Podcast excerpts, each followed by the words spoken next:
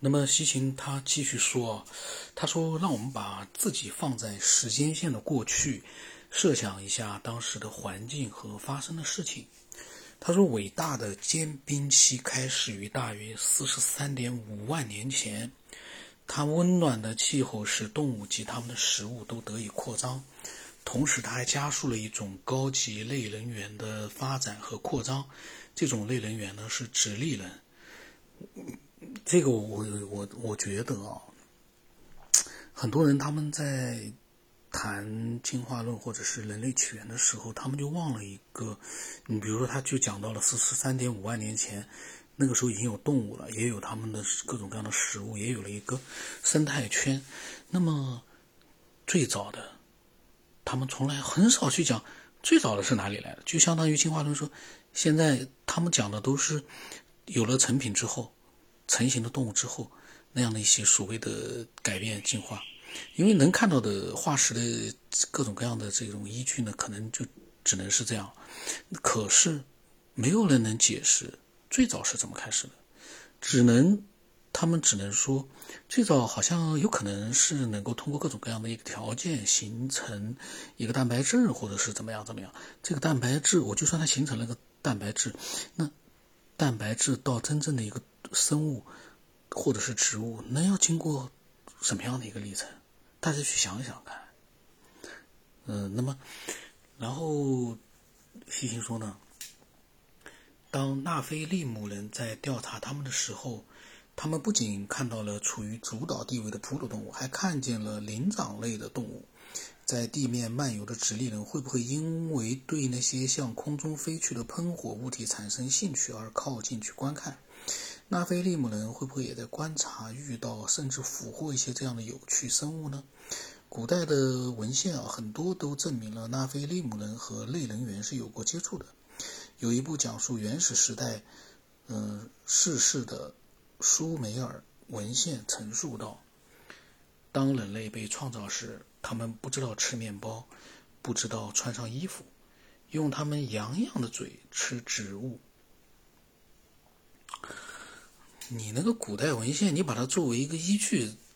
这个能有说服力吗？我我在想。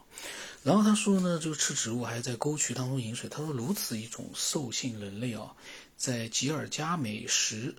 史诗里面也提到过。文献当中讲述了恩都恩奇都生于甘草原的那一位啊，在他变得文明之前是什么样子？他说。他的整个身体都长满了又粗又长的毛发，他有着像女人一样的长发，他不认人也不识地，他穿的像绿地，和邓林一样吃草，在饮水地，他和野兽搏斗，和水中各种生物在一起，他的心非常高兴。阿卡德文献不仅描述了一种动物般的人，同时还描述了他和另一种生物的相遇。现在一个猎人在诱捕。在饮水地见到了他。当这个猎人看见了他，他的脸变得呆住了，他的心跳变乱，脸上呢阴云密布，因为悲剧到了他居住的地方。在猎人看见这个野蛮人之后呢，对这个从干草原生出来的野蛮人来说，除了恐惧，还得做更多的事，因为这个野蛮人要躲避猎人的追捕。然后那个文献里说，他填补了我挖下的坑，他撕烂了我设下的陷阱。从甘草原来的野兽，他从我们手中，他让他们从我手中溜走了。一个动物般的人和另一种生物的相遇，西芹。然后他说啊，我们不能再奢求一个对更好的类人猿的更好的描述了，就是毛发。还有又粗又长，一个不认人也不识地的游民，穿树叶，向绿地吃草，而且与动物们住在一起。然而他又不是完全没有头脑，因为他知道怎么样撕烂、抓捕动物的陷阱，填补坑洞。换句话说，他要保护他的动物朋友不被外来的猎人捕获。已发现的许多原著图章上描绘了这样一个与动物朋友住在一起的长毛类人猿。那么我在想，你说的这个所谓的创造出来的人和这个猎人是什么？所谓的在诱捕的猎人是什么样的一个生物？难道是自己冒出来的一个人吗？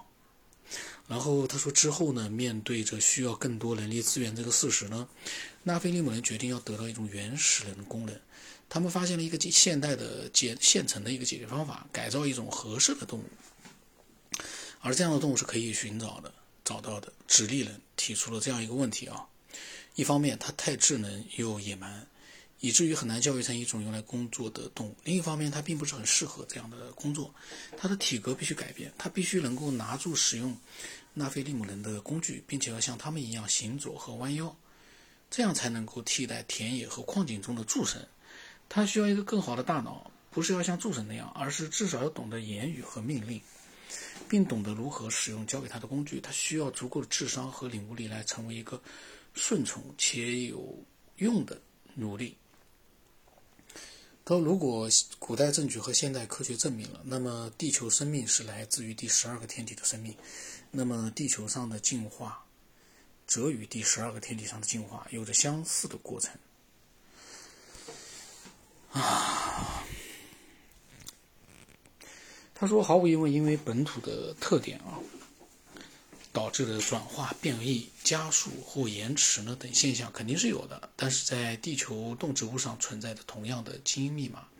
同样的生物化学，会指导着地球生物的进化模式和方向，使之与第十二个天体上的进化有着普遍上相似。观察着地球上各种生命形式，纳菲利姆的最高科学家埃需要一点点时间来接受所发生的这一切，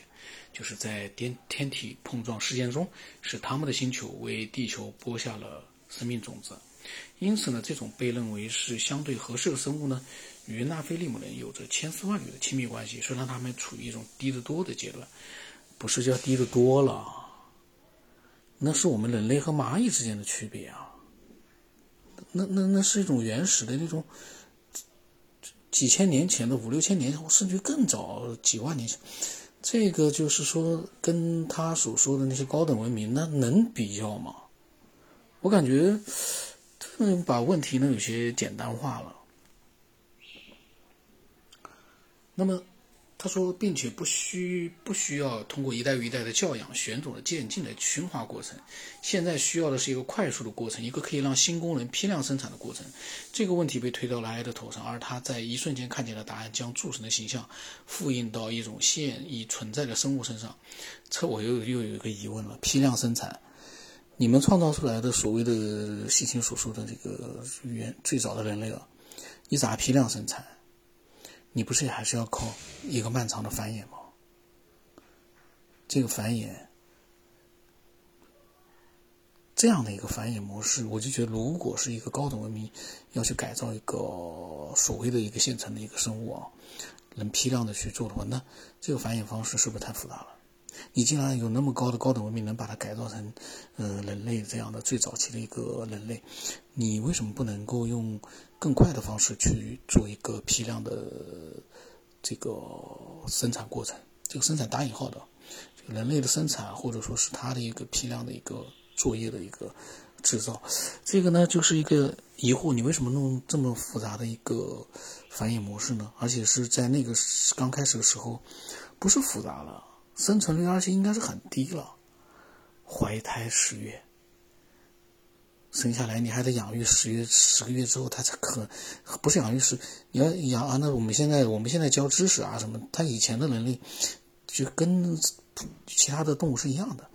你生下来之后，你最起码要到那个十几岁，他才能有一个成年人的一个能力。那这叫这个对他们的这个批量。制造了用来干活，好像似乎并不是，嗯，很解释得通。我个人的看法啊。然后说呢，他说为了让直立人快速进化而对其采取的措施呢，他说，西青说呢，我们相信是基因改造。他说：“现在知道了，是基因密码让有机物自我复制，制造出与父辈相似的后代，这样复杂的生命生物过程得以实现。所有带生命的有机系统，老虫啊、沙罗或者是人类，在他们细胞的染色体内，每一个细胞的微小的棒状物上，都带有针对这一特定组织的完整的遗传指令。当雄性细胞就是花粉精子使雌性细胞受精时候呢，这两种染色体结合并在之后分裂，以形成新的细胞。新细胞又包含着它们父辈细胞中完整的遗传特征。这个一段描述，我觉得太好了。我不是说他讲的有道理，而是从这段描述我们可以看到是多么的复杂。不是说人类多么复杂，就是整个的生物啊。就涉及到什么染色体啊、细胞啊，还有它的遗传指令啊，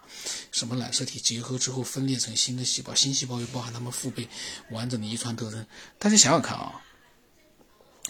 自然的进化能够达到我们现在人类都做不到的这样的一些呃，刚才所讲的这些东西、这些行为吗？所谓的指令啊、染色体，能吗？就是我们把人类的组成，我们微观到细每一个组织的，就是我们的组成这个细胞，或者是染色体，或者所谓的 DNA 啊、蛋白质之类，你会发现哦，太复杂了。那个最小的个体都复杂到人类都做不出来，那就存在我一直所怀疑的就是，进化能让一无所有的。地球进化出植物和生物吗？如果没有外力的干预，这个问题，我在想啊，只要认真的听了，就是比较有兴趣的啊，听了我很多关于进化的这样的一些个人的想法之后，我觉得会有相当一部分人会不是认同我的想法，而是会嗯，在心里面默默的推翻所谓的进化论。让我们人类文明出现，或者是让我们人类开始出现在地球之上。我个人觉得会有很多人不再相信进化论，但是呢，我们也还有一个问题，我们也不知道到底怎么来的。反正没人知道，科学家也不知道。